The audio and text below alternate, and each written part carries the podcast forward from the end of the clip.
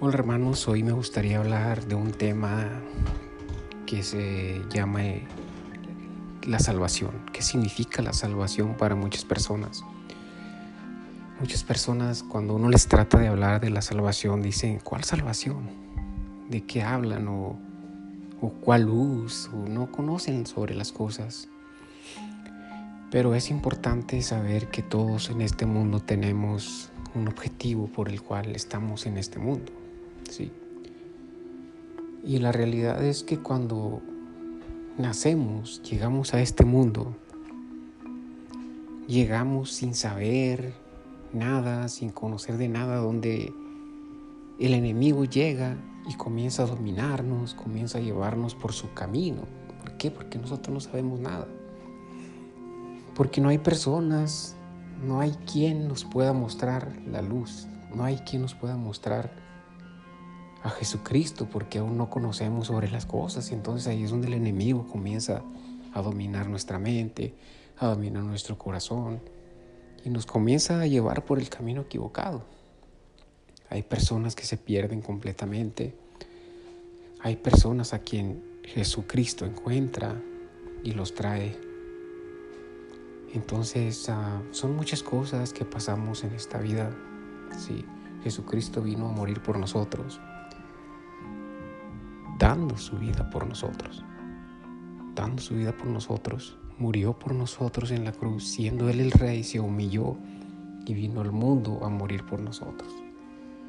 Vino siendo una persona humilde, vino siendo una persona que trabajó aquí en la tierra, vino siendo una persona que tuvo dolor, tuvo tristezas, Jesucristo lloró, Jesucristo fue una persona como nosotros.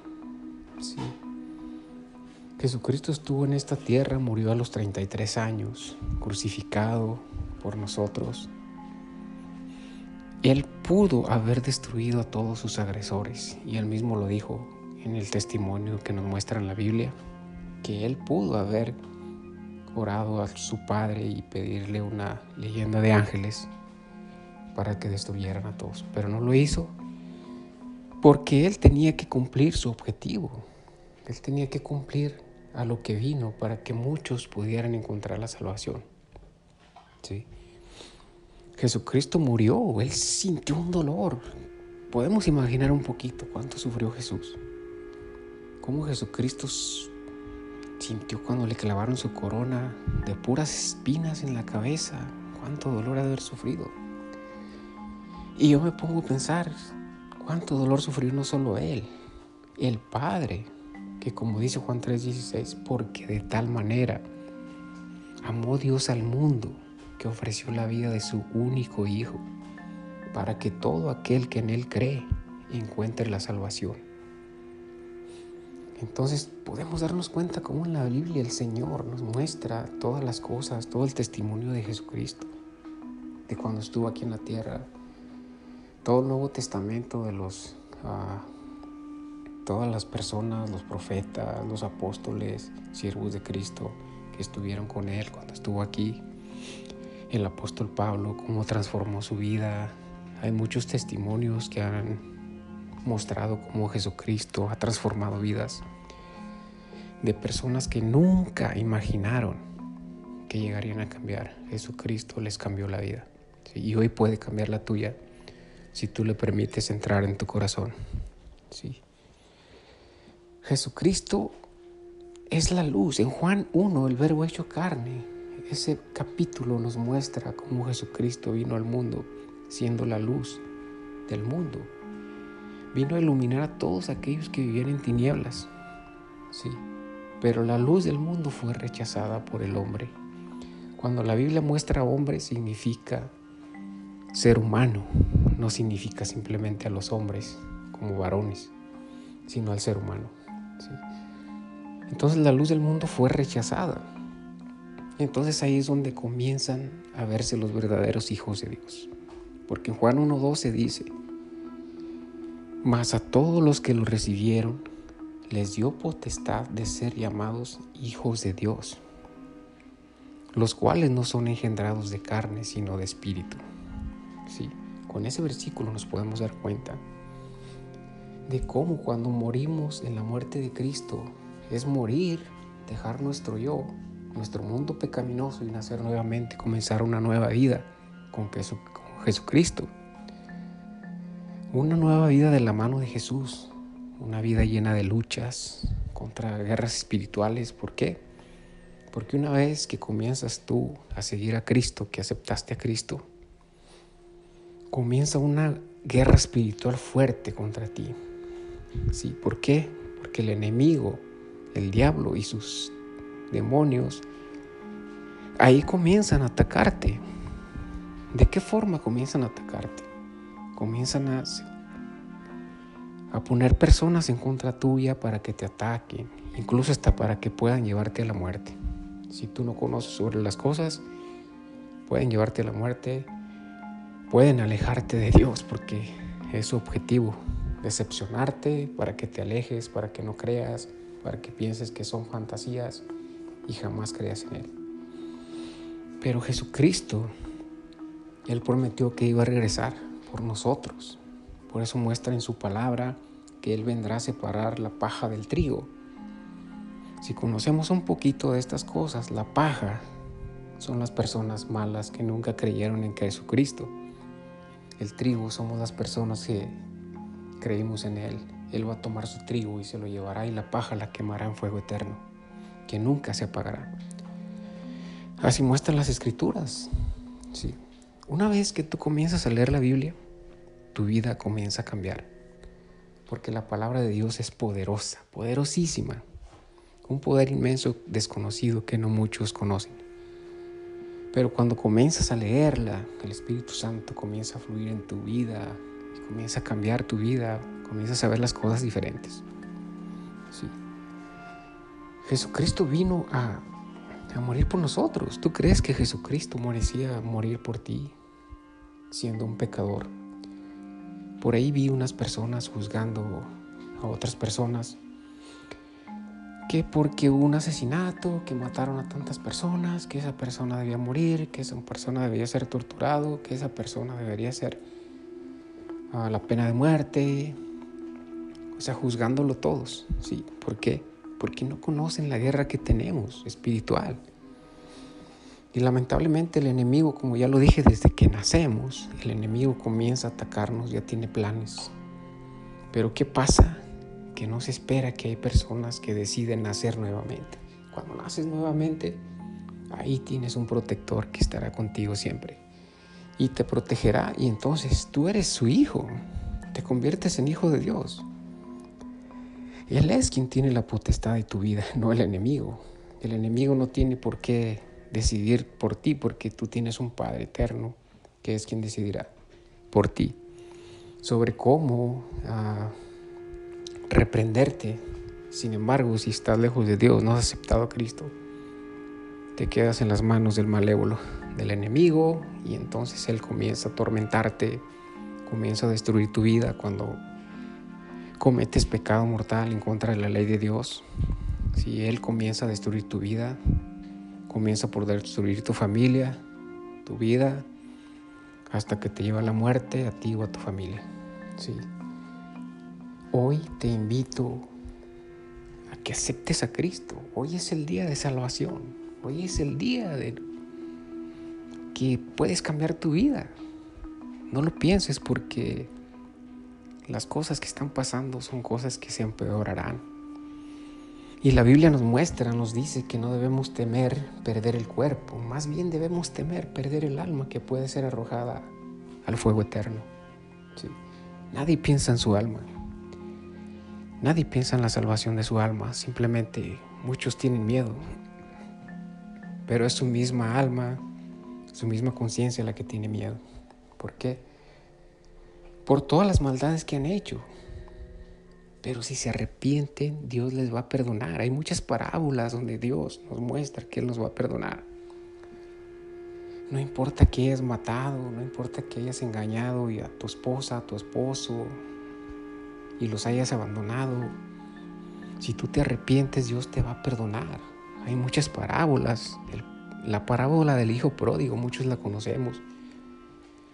Pero sin embargo, muchos no conocen el significado el significado de la parábola del hijo pródigo quiere decir que Dios te va a perdonar. Sí, porque habla de un hombre que le pedía y le pedía a su padre su herencia para irse al mundo. Su padre no se la daba porque sabía que se iba a destruir, que se iba a acabar la vida.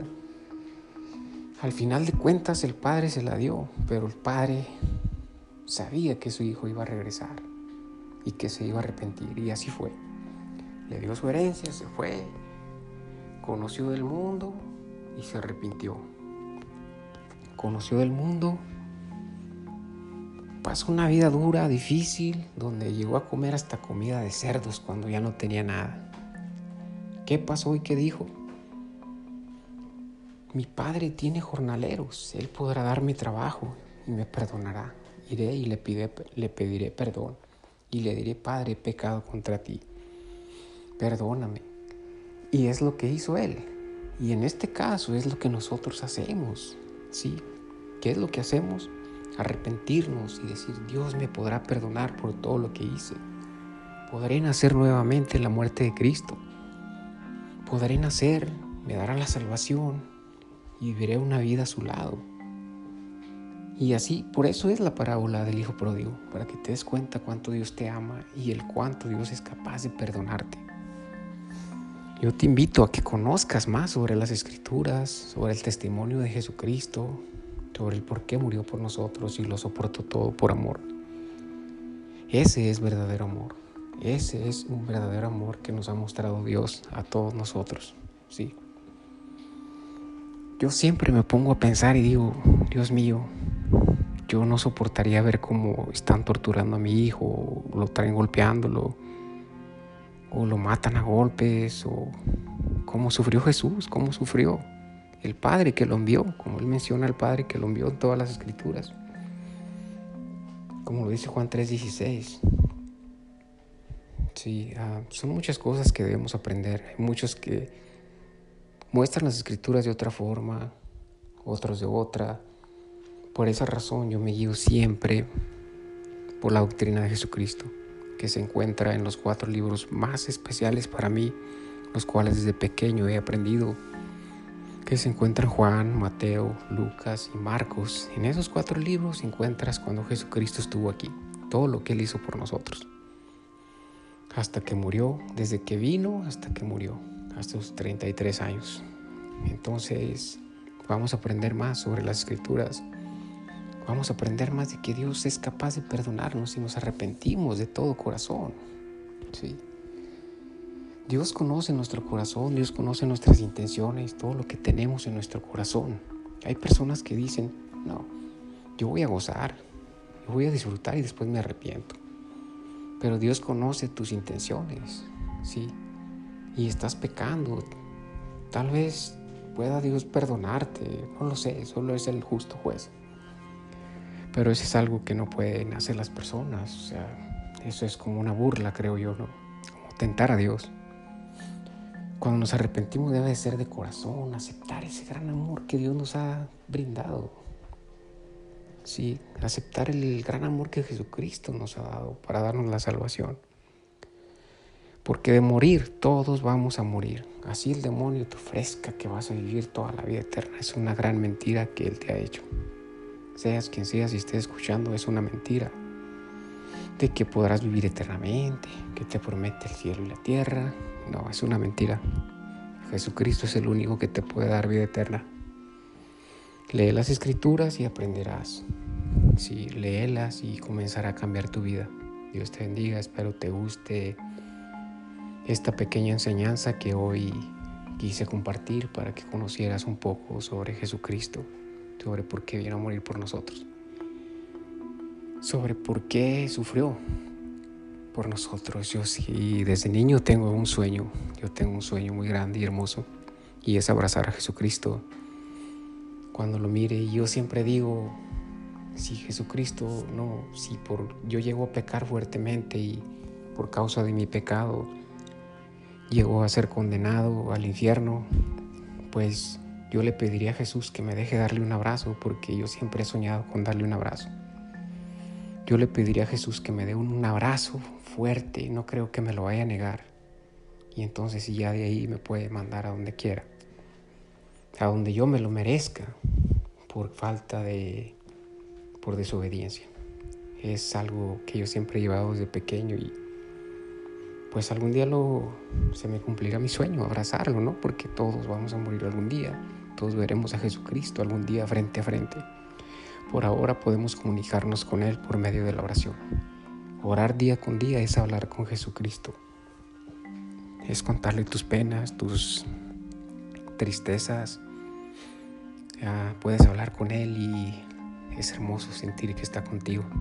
Yo hablo con Él, yo hablo con Él día con día, día con día. A donde quiera que yo estoy, hablo con Jesucristo. Como si lo tuviera a mi lado, yo le cuento, mira a esta muchacha, mira a esta persona, mira que es hombre, bendícelo, Padre, no sabe lo que hace. O siempre estoy hablando con Él. Es una gran bendición y es hermoso una vida así. Pues Dios les bendiga y espero les ayude esta gran enseñanza. Bendiciones y les mando un abrazo. Y cualquier duda que tengan pueden contactarme Gracias a los que me han enviado mensajes, he tratado de ayudarles lo mejor que puedo y espero poder seguirles ayudando a personas que desean saber sobre las escrituras. Dios les bendiga grandemente y les mando un abrazo.